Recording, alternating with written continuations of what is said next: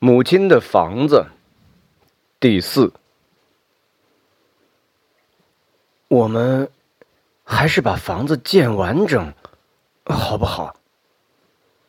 在镇政府回来的那条路上，母亲突然转过身来问：“我说，好啊。”他尝试解释：“我，我是不是很任性？这房子马上要拆了，多建多花钱。”我不知道自己为什么一定要建好。他止不住嚎啕大哭起来。我只知道，如果这房子没建起来，我一辈子都不会开心。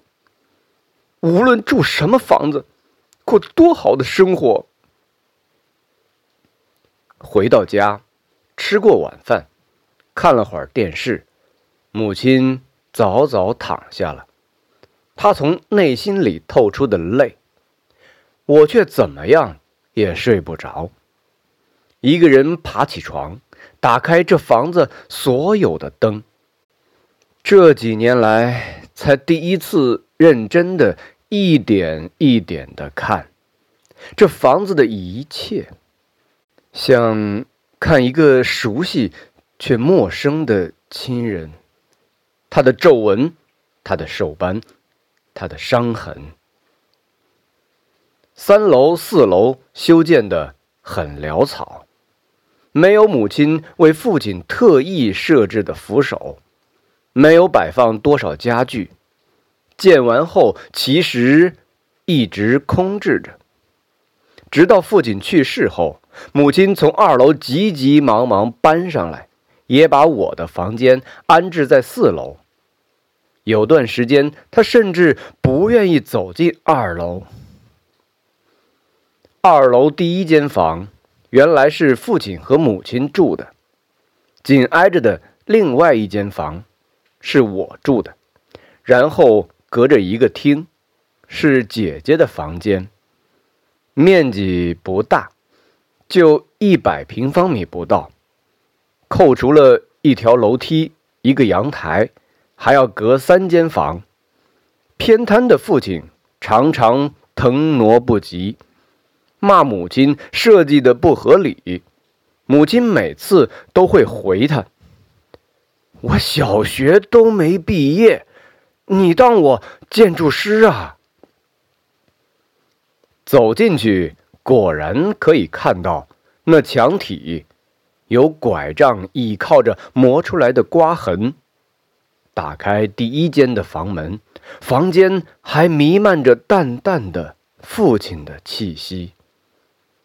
那个曾经安放存款和老鼠药的木桌还在，木桌斑斑驳驳，是父亲好几次发脾气用拐杖砸的。只是中间的抽屉还是被母亲锁着，我不知道此时锁着的。是什么样的东西？我不想打开灯，坐在椅子上，看着父亲曾睡过的地方，想起几次他生病躺在那儿的样子，突然想起小时候喜欢躺在他肚皮上。这个想法让我不由自主的躺到了那张床上。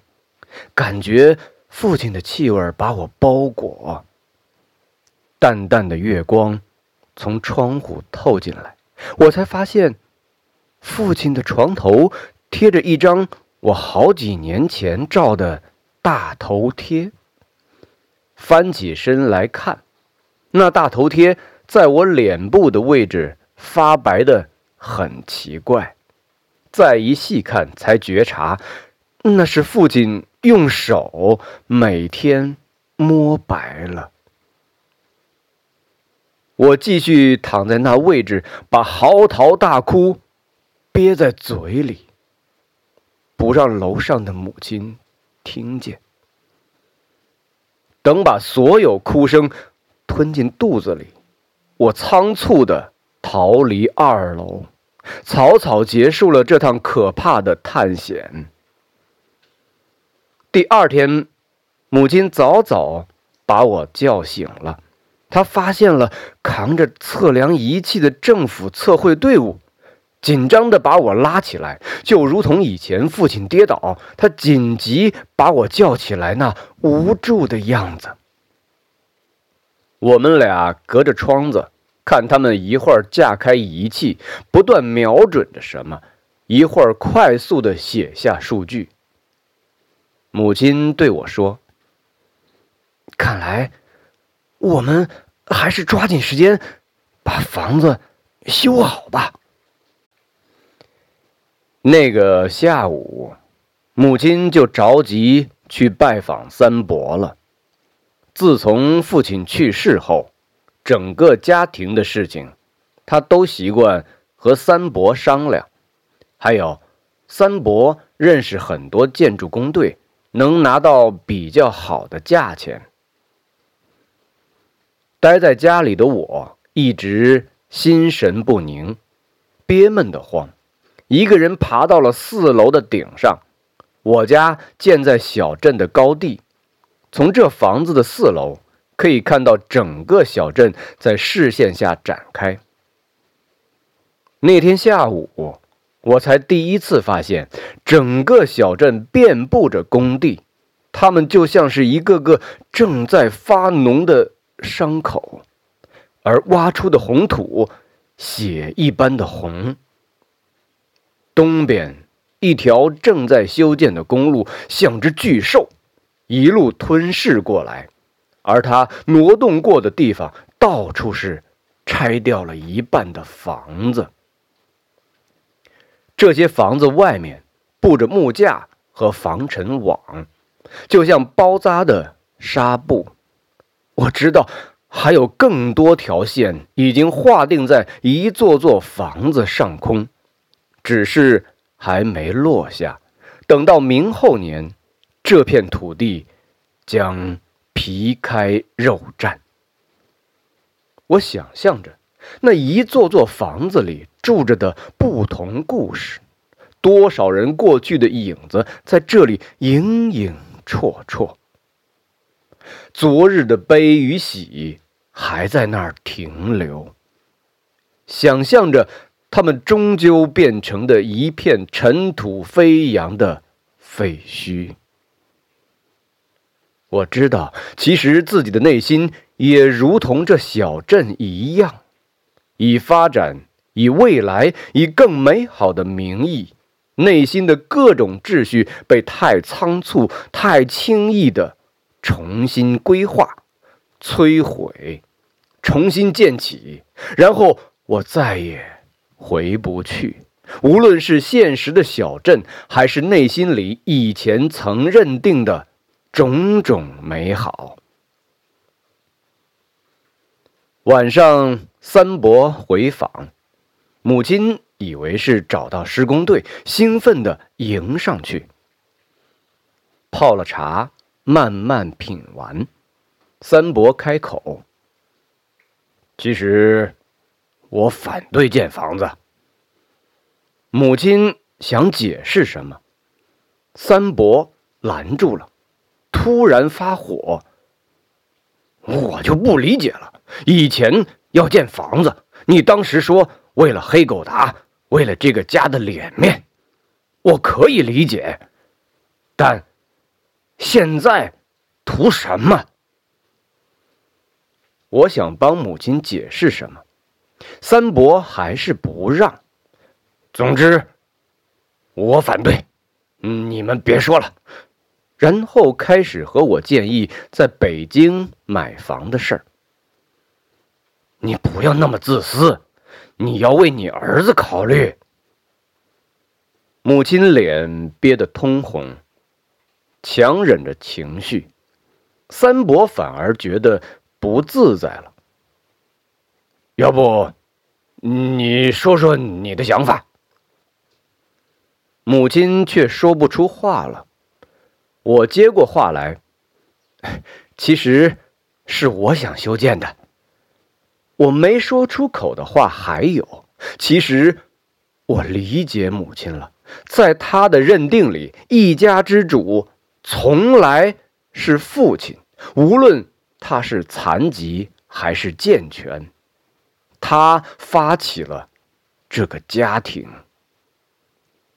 事实上，直到母亲坚持要建好这房子的那一刻，我才明白过来，前两次建房子，为的不是他或者我的脸面，而是父亲的脸面。他想让父亲发起的这个家庭看上去是那么健全和完整。这是母亲从未表达过。也不可能说出口的爱情，在我的坚持下，三伯虽然不理解，但决定尊重这个决定。我知道他其实考虑的是我以后实际要面对的问题。我也实在无法和他解释清楚这个看上去荒诞的决定：建一座马上要被。拆除的房子，母亲开始奔走，和三伯挑选施工队，挑选施工日期，最终从神佛那儿问来的动土的日子是在一个星期后。那时我已经必须返回北京上班了。回北京的前一天下午。我带着母亲到银行提钱，和贫穷缠斗了这大半辈子了。即使是从银行提取出来的钱，他还是要坐在那儿一张张反复的数。清点完，他把钱搂在胸前，像怀抱着一个新生儿一样，小心翼翼地往家里走。这本应该。兴奋的时刻，他却一路的满腹心事。到了家门口，他终于开了口：“儿子，我对不起你，这样你就不够钱在北京买房子了吧？”我只能笑，又走了几步。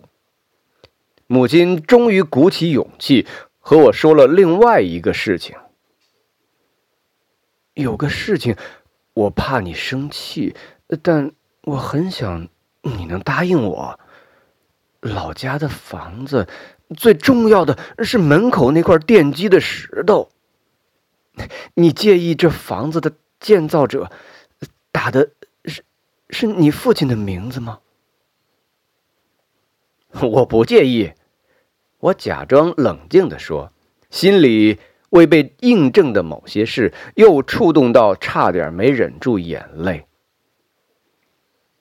其实，我觉得大门还是要放老房子，父亲做的那对儿，写有你们俩名字的对联。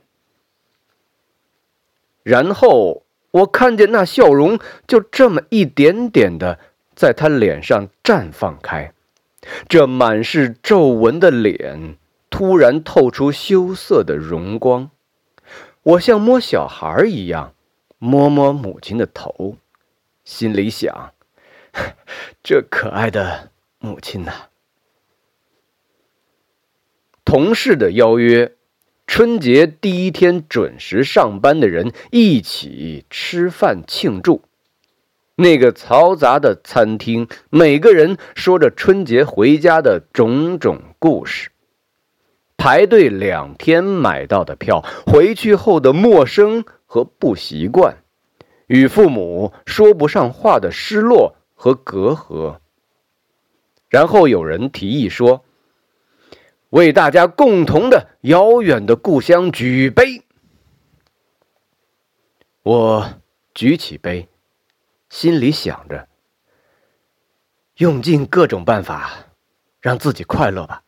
你们这群无家可归的孤魂野鬼。然后独自庆幸的想：我的母亲，以及正在修建的那座房子。我知道，即使那房子终究被拆了。即使我有一段时间里买不起北京的房子，但我知道，我这一辈子都有家可回。